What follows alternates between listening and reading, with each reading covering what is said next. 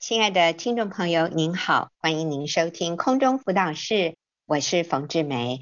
那今天我请到了 Grace 姐妹来到节目里面，跟我们分享她的生命故事，题目是“儿子给我的大惊喜”。Grace 你好，你好，冯姐你好，是儿子给我的大惊喜。我觉得这个题目我好想听哦，但请你先告诉我们，你儿子现在几岁呀？他现在快三十了，快三十岁的儿子给妈妈一个大惊喜。嗯、好，那我们就听你告诉我们。好，我儿子啊，进入青春期以后，他说话说的很少，情绪非常的不稳定，房间很乱，然后他的衣服、书本、食物、垃圾就随意乱放。他又喜欢吃炸鸡啊、薯条、摇摇杯、各式饮料。后来他进入国中以后，他就是到球队就住校，一直住到大学毕业。整个十年的时间，除了放假之外，他就是跟着球队，没有住在家里。我听 Grace 讲孩子进入青少年以后变化，哈，我觉得 it's so typical，就是好典型哦。嗯啊，情绪不稳定，话变少，房间混乱，衣服食物。书本随意乱放，又喜欢吃炸鸡、薯条、摇摇杯、各式饮料。哦，这个好像不是只有在你家里，我觉得很多有青少年的父母好像也都啊、呃、觉得这个听起来很熟悉哈。所以我想 Grace 所遇到的一个困难或者挑战，并不是很稀有的，我想是蛮普遍的。好，嗯、那我们好期待听这个大惊喜后来是怎么发展的。嗯，所以这十年呢，我就跟儿子的相处时间就非常的少，那就显得格外的宝贵。因为他情绪不稳，只要我稍微提醒他一点，他都会生气。所以这个过程，我就不断做的事情，就是让我自己成为医好他伤心的管道，让他虽然生在一个爸爸不在家的环境中。啊、我希望他仍然感受到幸福、安全还有稳定。这十年呢，我也是面对家庭风暴，有各样的事情要处理，那我自己也有很多要改变的地方，所以我的精神和体力好像只能在大事上抓住，在小事上放手。因此，对于他偏爱吃垃圾食物，房间很混乱。虽然我心里面觉得很担心，也只能放手交给神了。是，是，嗯、我觉得 Grace 在这里讲的其实是一个很重要的原则，就是啊、呃，一个妈妈，我们常常面对好多好多的问题，有亲子关系的问题，有孩子生活习惯的问题，还有婚姻问题，甚至财务问题。嗯、我们的精神好像没有办法。在每一个所谓战场上，哈，我们去在那里拼命，所以我们必须选择战场，就是我们要选择那个像刚 Grace 说的，大事我抓住，小事我就放手。我在哪些事情上我要坚持，哪些事情我就放手吧，没关系，把它搁着。不是每一件事情我现在都要奋力的。来解决，嗯，那所以 Grace，你在那段时间里面，你做的就是保持自己的稳定，成为让孩子能够得医治的一个管道。因为那段时间爸爸也离家不在家，所以孩子面对父母的问题，他里面可能也有很多的受伤。所以妈妈在这个时候能做的就是。成为医好他伤心的管道，哇！我觉得这个听起来也是，也是，哎，这个让我们听了很心酸哈、哦。但是，嗯、但是你很努力的让孩子在这段时间里面仍然有幸福感、安全感，还有稳定感。嗯、那至于他吃垃圾食物，至于他房间很混乱，就算了吧。好，我先把这个交给神。好，然后呢？后来他大学毕业以后就开始创业。那其实创业的时候，他工作压力非常的大，他就更不爱说话。每一天晚上十点下班以后，他可能就吃更多的垃圾食物。他甚至有的时候吃完吃完东西以后又吃一盒蛋糕，又吃一整盒的甜点，然后喝饮料等等。然后那时候我就想，天哪，这样下去还得了？这样下去迟早他会生病。嗯，那我就在想，我到底能做什么？因为他每一天都是外食嘛，乱吃东西。后来我想，我就每一天就准备一些他爱喝的汤，他可能爱吃的食物，然后削好水果放在冰箱来吸引他吧。或许晚上十点他下班之后还有机会，有可能在家吃点东西。那那段时间，我也就是跟他之间的连接，也就是为他准备一些爱吃的食物。嗯，这样很久了嘛，哈。没想到前几个月，儿子突然跟我说，外面的食物实在太油腻了。他说：“妈妈，你可不可以每天帮我准备一个便当？”那我当时听了，真的是欣喜若狂。我想，嘿嘿，你终于知道外面的食物是多么的油腻和不健康。嗯，所以那个时候开始，我就每一天呢，就为他准备便当。至于他是不是能够改变食物的习惯，我还是只能交托给神。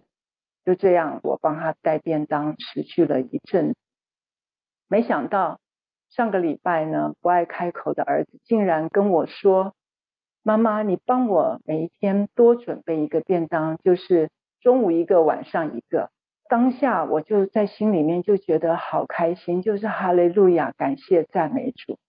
他现在竟然愿意一天两餐都正常吃饭，我好像中了大奖一样，那么快乐，真的好感恩。那这一个礼拜虽然他真正带两个便当的时间只有一天，呃，因为他可能有时候外出，有时候跟朋友吃饭。但是我觉得他有这种心，已经是一个好的开始了。是，所以他这样吃垃圾食物的习惯，其实也有好几年，对不对？哦，十多年喽。哦，是哈、啊。然后这个时候还能还能有改变，这真是哈利路亚，感谢赞美主。对，而且好开心。嗯，嗯对。但是你其实也是。忍耐着不要念他也是很费力的哦，是吗？对，是就是要很忍耐着，不能去说。所以好像就是时候到了，孩子他就自己愿意耶。这个也真的不是妈妈一直念一直念能够带来的结果。所以我觉得，呃，妈妈需要好大的功力哦，而且他真的。分辨得出来耶，外面的食物虽然好吃，可是油腻。你知道吃久了其实是不舒服的。那妈妈做的食物虽然清淡，不是那么重口味，可是他可以分辨得出来，这个是对他身体好的，这是健康的。嗯。所以在外面吃腻了，会想要吃一点卫生的、有营养。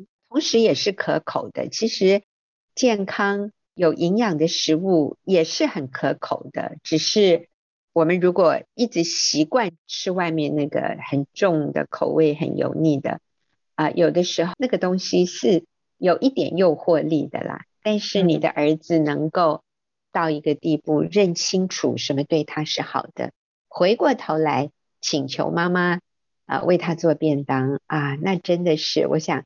是每一个妈妈的心愿，但是我想这个背后要付上的代价。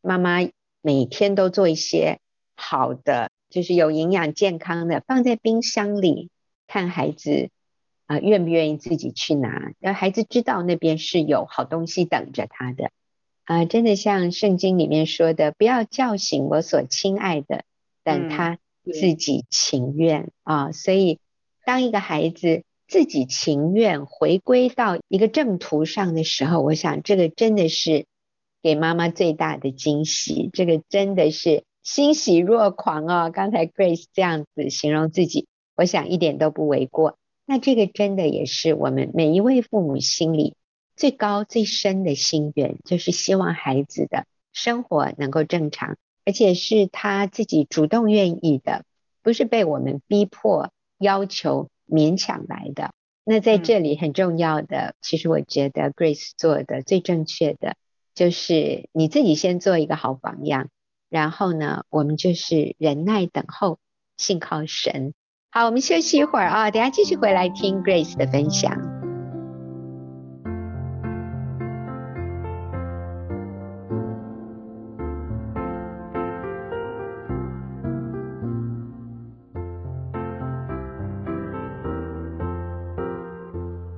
友，您现在所收听的是空中辅导室，我是冯志梅。今天我请到 Grace 姐妹跟我们分享她的生命故事。儿子给我的大惊喜，刚才我们听到儿子给她的大惊喜，就是不吃垃圾食物了，而且要求妈妈做便当给他每天带去上班，而且不止一个便当，还要求两个便当，真是神机哦。这个 Grace 说她高兴的欣喜若狂哈。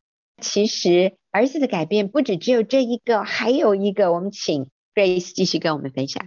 好，去年呢，儿子还有一件不可思议的变化，因为几年以前啊，我重回职场上班，在上班那段时间，刚好儿子结束一个公司，又改创另一个公司，他从原来的公司就搬回了一箱一箱的运动用品，还有淫秽用的器材。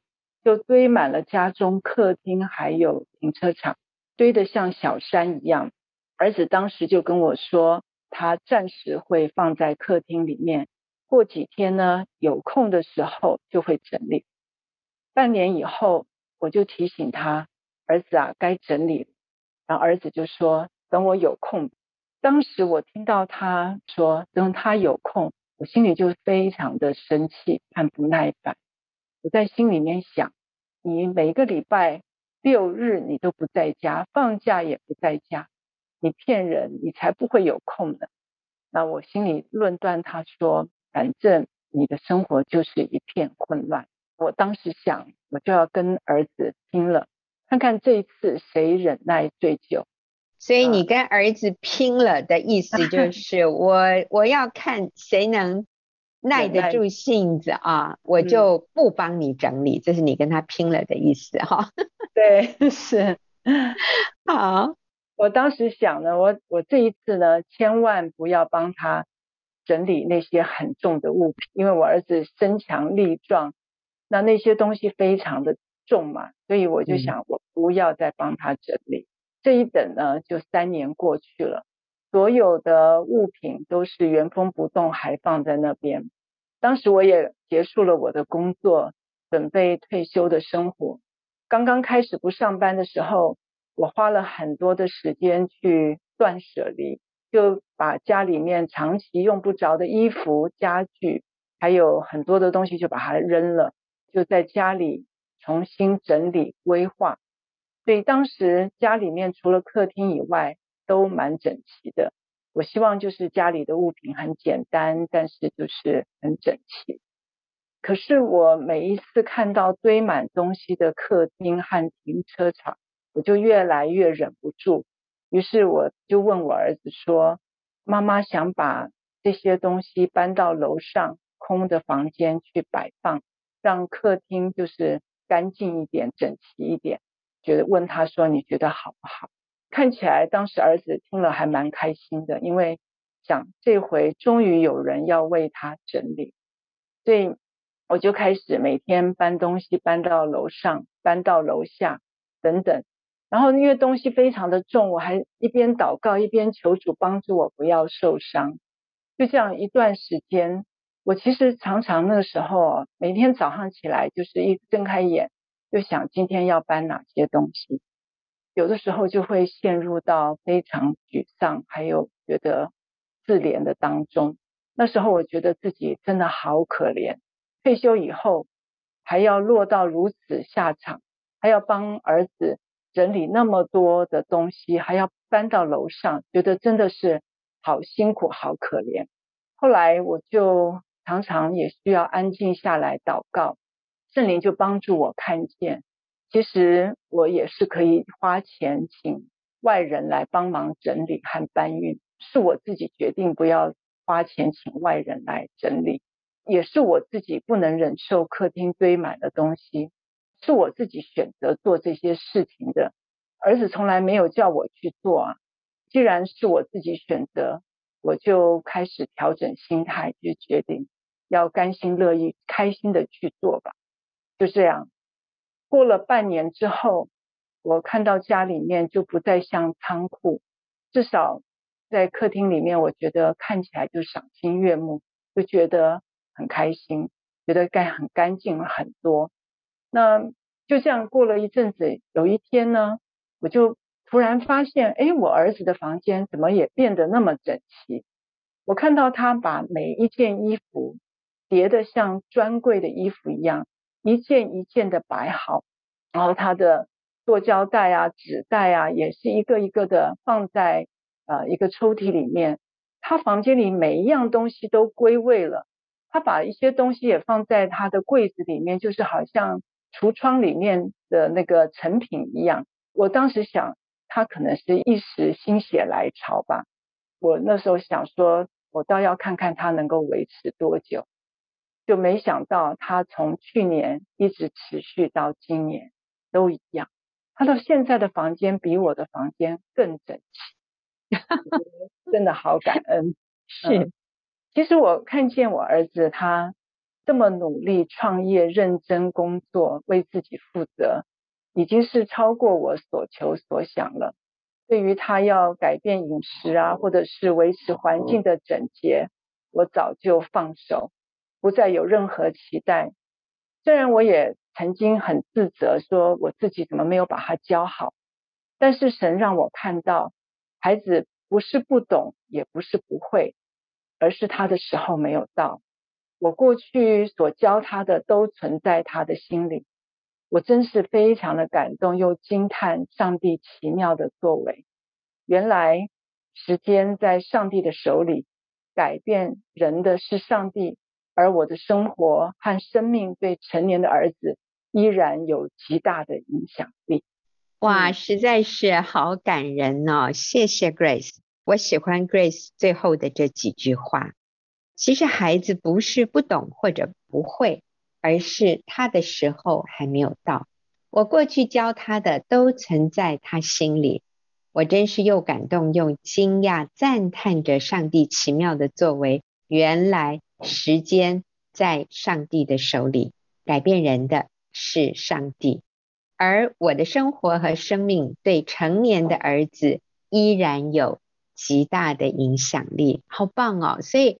我想从 Grace 的分享里面，我们看到一个孩子怎么样被改变。我觉得很重要的是，妈妈做好榜样，能教的，我们在他小的时候都教了。他已经成年之后，我想我们能够勒住舌头，不要念他，不要碎碎念啊，不要唠叨，不要批评论断，然后指教啊，下指导棋。我想这个。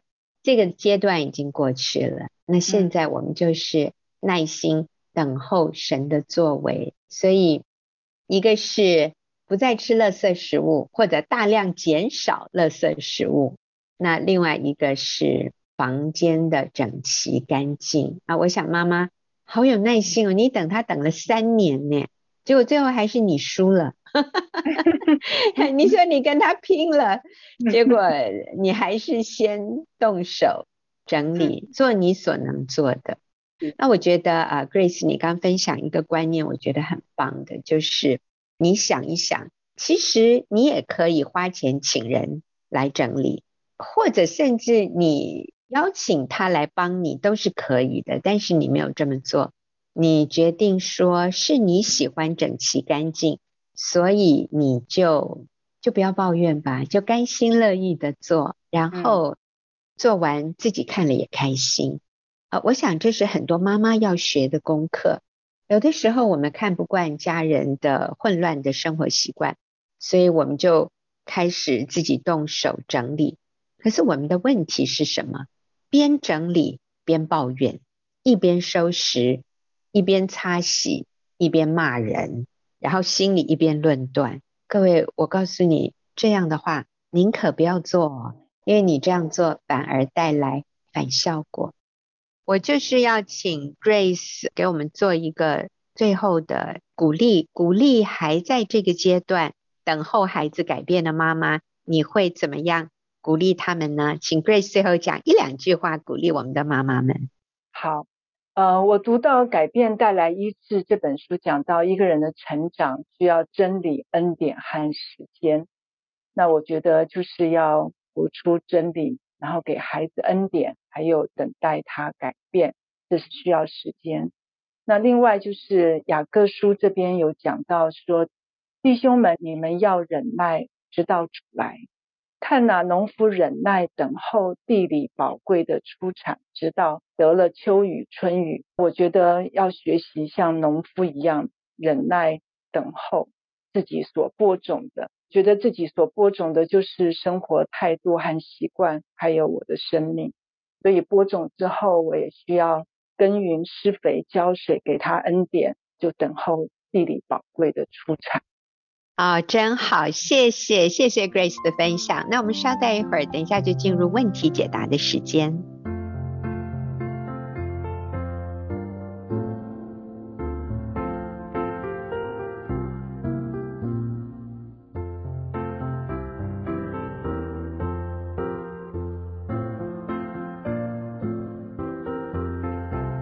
朋友，您现在所收听的是空中辅导室，进入我们问题解答的时间。今天我请美玲来回答听众朋友的问题。美玲你好，红姐好。是，那今天这个问题哈，呃，写信进来的姐妹她写的比较长一点，所以我是把她的问题简化了哈。她说我在三十七岁的时候结婚的，那先生年龄也不小，结婚前他要求我签婚前协议。协议的内容就是婚前与婚后的财务完全独立，各自处理，不会有共同财产，不会有共同账号，也不会有共同投资。结婚以后，我想换新的家具、沙发、抱枕、洗衣机，还有厨房抽油烟机。可是他和他的爸爸都认为没有需要，反而就是我公公认为。我是一个很看重物质的人，所以我们就开始有非常多的冲突。我先生的观念是婚姻是一体，不过是我要放弃我自己去做合乎他们期望的事，我不能发表意见，而且我要快生小孩。我们在信仰上虽然他是基督徒，但是我们也有很多不同的看法。反正。后来我怀孕，可是又不幸的流产。那现在先生提出来要跟我离婚，他说离婚后我才会学习到他给我住、给我吃是多大的恩典。那我所住的这个地方是只要一方提出离婚就能成立的。那我现在不晓得要怎么做比较好。我读完了以后，我都觉得好沉重啊、哦，是不是？我觉得这位姐妹她所面对的婚姻里的挑战是好多层啊，这里面也也有她公公对她的评论，听起来好像非常的困难啊，听起来比较多是在用钱，还有对物质的价值观上面，还有先生对婚姻的定义。他的意思是，对啊。夫妻是一体，那那个一体的意思就是你要放下你自己的想法来配合我，那这样我们就一体了哈。对于现在的这种女性主义，哇，这个是什么？你把我当什么践踏啊？那我想真的是非常的不容易。那这个姐妹很棒哦，她在开始的时候她有说，有人介绍她听空中辅导室，她就听了很多很多啊，然后她想可能我们。可以对他有一点帮助，所以我觉得他好棒啊！他愿意来求助，而不是说啊，谁稀罕你啊？我干嘛还要这个婚姻？我嫁给你之后，我只有痛苦，没有幸福可言。很多人就离婚了，但是我想这位姐妹很棒，好，所以美玲，请你给她一点鼓励和安慰，好吗？好。呃，我看了他的信，我也觉得像红姐所说，他很棒的地方就是他不断的听空中辅导室，然后知道自己所犯的错，也努力改过。我相信只要一颗愿做的心，上帝一定会帮助我们的。啊、我想这么大的问题，我想从修复关系开始。关系能够修复，就需要先确定自己在基督里的价值，基督里的身份。我知道我的生命是有价值、有使命的，那我们面对事情就比较安稳。在自己的位份上所做的事，就能忠心与满足了。因为我看到他的心里面也有讲到，听了空中辅导师以后，他觉得他要努力的挽回。他信上说，他努力的做家事、做料理，广式脆皮烧肉啊、梅干扣肉啊，还有烧麦之类的。我觉得他已经做得很棒，但是他说他做这么多，老公眼中都不算什么。我看他觉得蛮沮丧的，所以我觉得他如果知道他自己的价值，他看到他他在神眼中是宝贵的。那当我们看到我们自己的价值，我们肯定自己在基督里的身份，我们就能够很安稳、持续的做对的事。是我看了这封信以后，哈，我也觉得他有非常努力在做，他知道他该做的事。可是可能一被先生否定，他就立刻受伤，然后就就觉得很沮丧。我我还要不要继续努力？所以。我也认同美玲你刚才说的，就是我们要确认自己的价值。当我们确认我们是主所创造的独特的那个无价之宝，耶稣用他自己的生命来换取我的生命，我看重自己的价值，我不再透过人的眼光来定义我是谁。之后，哎，你知道我们变得健康了，我们不容易受伤了。甚至先生挑剔我们的时候，我们都还可以轻松的回应哈，就是我们可以说：“哎呦，我很努力，我好渴望你有一点点给我按赞，可以吗？”哎，你知道我们就是不要受伤。但是你说这叫讨爱吗？可以呀，为什么不能向先生讨爱？但是他如果不愿意给你，最重要的是我们不受伤。那我之所以这个问题要请美玲回答。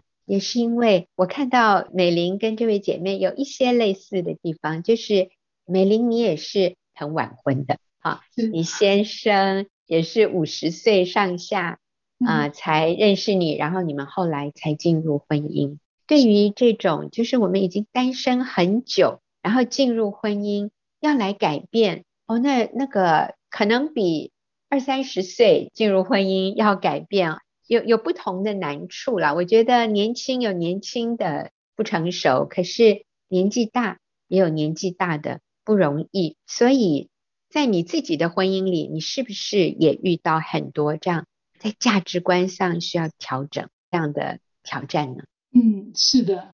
我刚结婚的时候，我也会觉得我有我自己的一片天啊，我嫁来这里好像我都没有被看见我的价值。我觉得真是回到跟上帝的连接。还有我参加妇女小组、参加门训、听空中辅导室这些，让我重新再跟上帝连接之后，我觉得在对的环境里面，让我知道自己是被肯定、被爱，在基督里面，在神的价值里面，我可以用神的眼光来看我先生。其实他也、嗯、他也有他的需要被满足，我觉得他有他不容易的地方。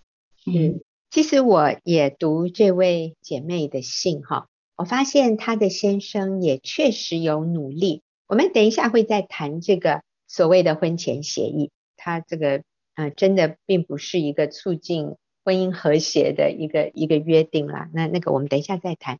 但是我看到的是，这位姐妹的先生其实也有在努力耶，就是这个姐妹有提到，她婚前她也有一些财务上的需要，她需要卖房子啊，然后有一点周转不灵，她的未婚夫。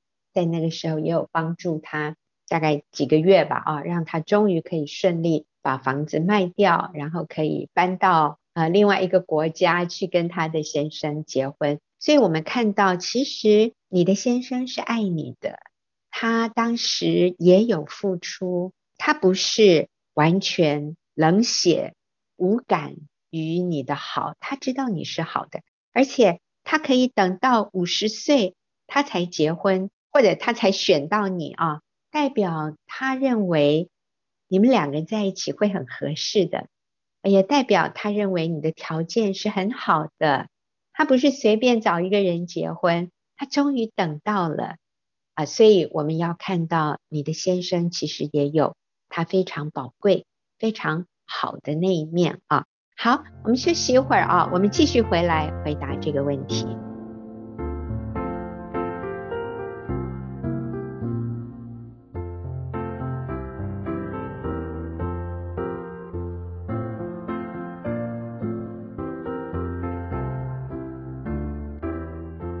朋友，您现在所收听的是空中辅导室，我跟美玲在回答听众朋友的问题。那这位朋友的问题，简单的来说，他们夫妻都比较晚婚，结婚以后呢，有非常多的冲突，比较多的就是在用钱的这件事情上，因为他们也签了一个婚前协议。好，那但是其实我听他们的冲突都是一些小问题哈。那我现在请美玲。来回应一下姐妹的信里，她有提到一些他们的小冲突。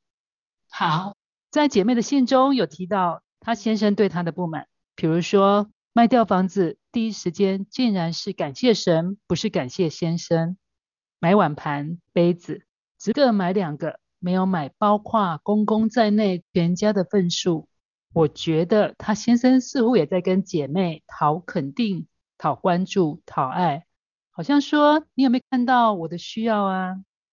当我们被神的爱满足，持续做对的事，就很容易看到先生的需要，我们就可以努力做在先生的需要上面。刚刚提到先生抗议没有先感谢他，而先感谢神，我们可以改口说啊，我说漏了，我重说，感谢神是我这么棒的老公，帮助我顺利把房子卖出去。老公，我要大大感谢你。碗盘杯子只各买两个，我们可以改说：谢谢老公指点，我又疏忽了，我再去补货。老公，我真的很需要你随时的帮助指教我。我喜欢节目里常收到的，妻子透过敬重、顺服、仰慕先生，成为先生最重要的帮助者。其实最大的受益者是妻子，是我们哦，我们就可以过得好轻松愉快。我想到自己刚结婚时，我对先生和婆家也有很大的适应困难，特别是金钱上的不安，因为先生几乎是以婆家的需要为优先，我的需要都没有被看见，觉得自己离开原本很适应的生活，嫁到这里，有被他们抛在一边的失落和无奈。但我觉得自己很幸运，一直在对的环境中参加妇女小组门训。听空中辅导室读经祷告，看冯姐介绍的书，一点一滴的把我的眼光从先生的身上转向神，让我从永恒的眼光来看现在的环境，和先生婆家的关系也变得不一样了。现在我很满足，内心充满感恩。阿门。所以其实有的时候不一定需要环境改变。是我们自己的心改变，我们的观点改变，我们的生命成长，你就可以在原本完全一样的环境里面，然后觉得感恩、满足和幸福哈。我喜欢刚才美玲的建议，就是姐妹的先生抗议说：“哈，你卖掉房子是我帮你的忙，你竟然没有先感谢我，还先感谢神。”所以我们就看到。哎，他在吃味耶，他在向你讨爱耶，所以我们就要说哦，抱歉，我说错了，重来一遍。老公，感谢你啊，要这样子啊，我们就轻松幽默一下，不要那么严肃哈。然后他嫌你怎么只买两个碗盘啊？你都没有考虑到我爸爸吗？没有考虑到公公？那姐妹要立刻说哇，对对对，谢谢你的提醒，我赶快去补货。你看。这样多好，因为我看到这位姐妹的先生说：“我跟你离婚，你离开这里以后，你就知道我现在免费供你吃住，对你是多么大的恩典。”我在想哈，姐妹的先生很渴望听到姐妹的谢谢、感谢的话。哎，嗯，他这样说就是在向你讨爱，就是。在说，我好需要你表达你对我的感谢，我怎么都没有听到？你怎么这么不知感恩啊？所以我觉得你的先生很棒，他会表达他的想法，他的需要。虽然先生说要跟你离婚，可是好像现在也还没有行动。我觉得你的先生想要离婚，也不是那么坚决的。所以趁现在来得及，我们赶快放下身段。我觉得，嗯、呃，去看到他的优点，看到他做的好的地方，而不是一直去放大他的缺点，然后一直用。他讲过那些伤害你的话，哈，我们再一次不断的重播重播，然后让自己受伤。那最后啊，我也要提一下这个所谓的婚前协议啊，那现在好像很流行所谓的婚前协议。婚前协议基本上是什么？就是财务分开啊。我们结婚以前所有的钱都分开，所以结婚以后不用合在一起，而且我们各自有各自的户头。你不用管我，我也不用管你，然后我们只要设立一个公共开销的一个户头或者是一个基金就好了哈。但是基本上我不能干涉你的财务，你也不需要知道我户头里有多少钱，我赚多少。那我们要怎么花钱，我们就各自各自做决定就可以。这个设立的原因啊，是为了什么？是为了假设有一天我们离婚。啊，那你就不会占到我的便宜，那我也啊跟你分得清清楚楚。所以基本上它是一个自我保护的一个做法，就是我们人结婚，身体结婚，可是我们的钱不需要合一，钱不需要放在一起。那其实这个对婚姻的彼此的信任是一个。扣分呢，这是不利于夫妻在结婚以后彼此信任、彼此合一的。那当然，姐妹，你已经跟先生签了这个婚前协议啊。我今天只是用这样的一个，既然提到，我也来跟听众朋友就提醒一下，婚前协议是一种自我保护，是一种。在结婚以前就预备可能有一天会离婚，所以当我们在婚姻里遇到困难的时候，我们就比较缺少那个决心去面对困难、解决困难啊。所以我们鼓励啊，人结婚钱也要合一，我们的钱要透明，我们要信任对方，我们也需要让对方能够信任我们。所以我在说，这位姐妹，我觉得你的婚姻很有盼望，所以不要放弃。那你听空中辅导师的节目是一个很好的选择哈。那你可以继续浸泡在这些真理，还有许多姐妹的生命故事里面，我相信对你会是一个鼓励。好，那我们今天谢谢听众朋友的收听啊，我们下个礼拜再会。